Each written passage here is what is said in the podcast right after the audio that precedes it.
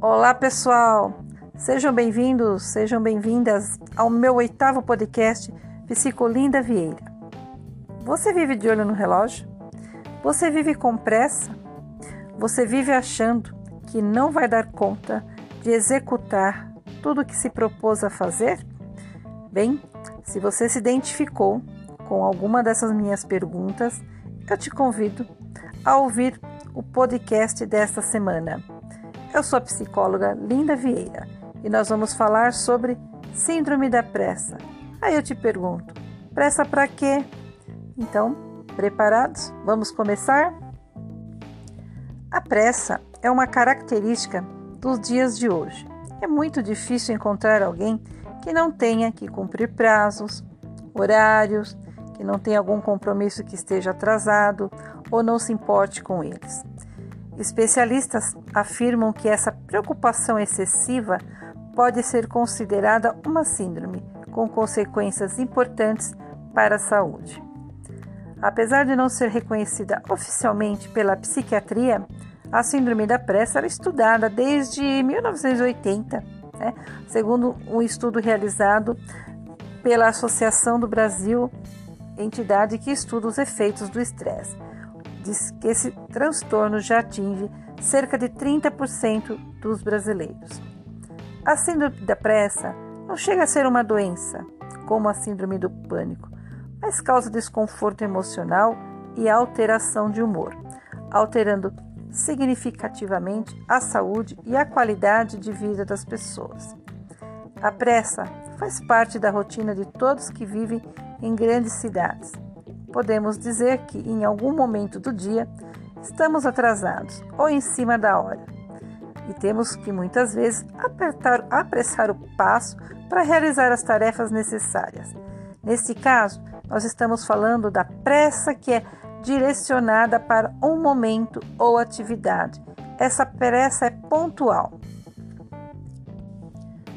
Já a síndrome da pressa faz a pessoa sentir que o dia é curto para tantos compromissos e obrigações, e essa pessoa acaba muitas vezes acumulando ainda mais coisas para fazer.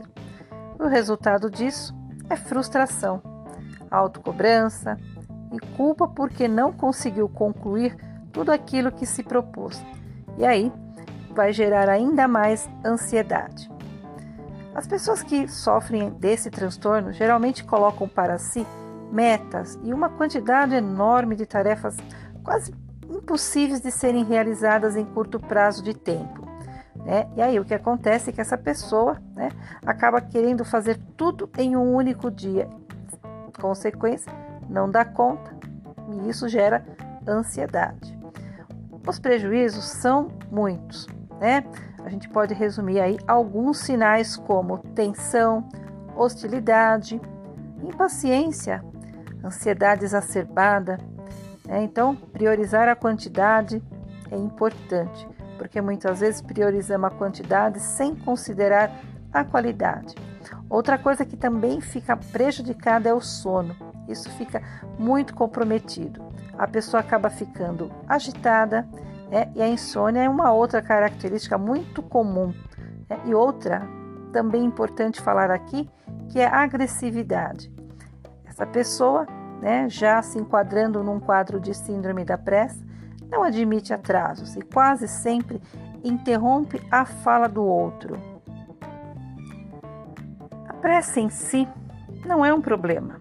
Né? Nós vivemos em um mundo onde demanda senso de urgência. Tudo é para agora, tudo é emergência. A pressa em si não chega, nesse caso, a ser um problema, porque pessoas com determinados perfis comportamentais precisam dessa característica para se sentirem ativos. O problema é quando a pressa se torna recorrente 24 horas por dia. Bem, e agora vamos às dicas, né? As dicas que vão nos ajudar aí a desacelerar.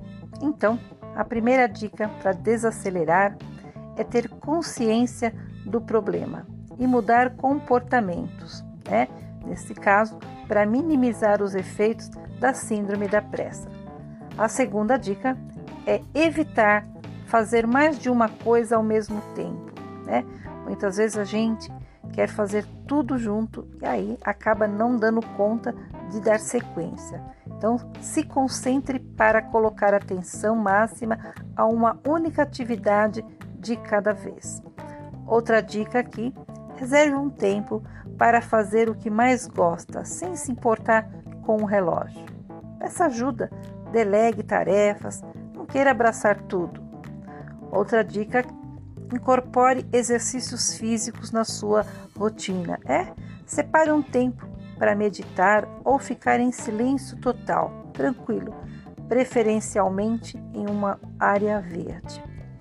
Outra dica: procure ficar um tempo longe do celular. Sim, se desconecte né, do celular, computador, televisão, ou seja, aproveite esse momento para aquietar o pensamento. Outra dica aqui é muito importante: conheça os motivos do seu imediatismo. Sim, né? Se temos pressa, normalmente somos imediatistas. Né? Então, cuide, se conhecer e entender as motivações que te levam a ser um imediatista é o primeiro, primeiro passo para controlar esse impulso dentro de si. Outra dica fundamental: pratique a paciência. É, tem que ter paciência, né? Não espere seguir todas as dicas que eu dei aqui em apenas um dia. É preciso ter tempo para criar novos hábitos.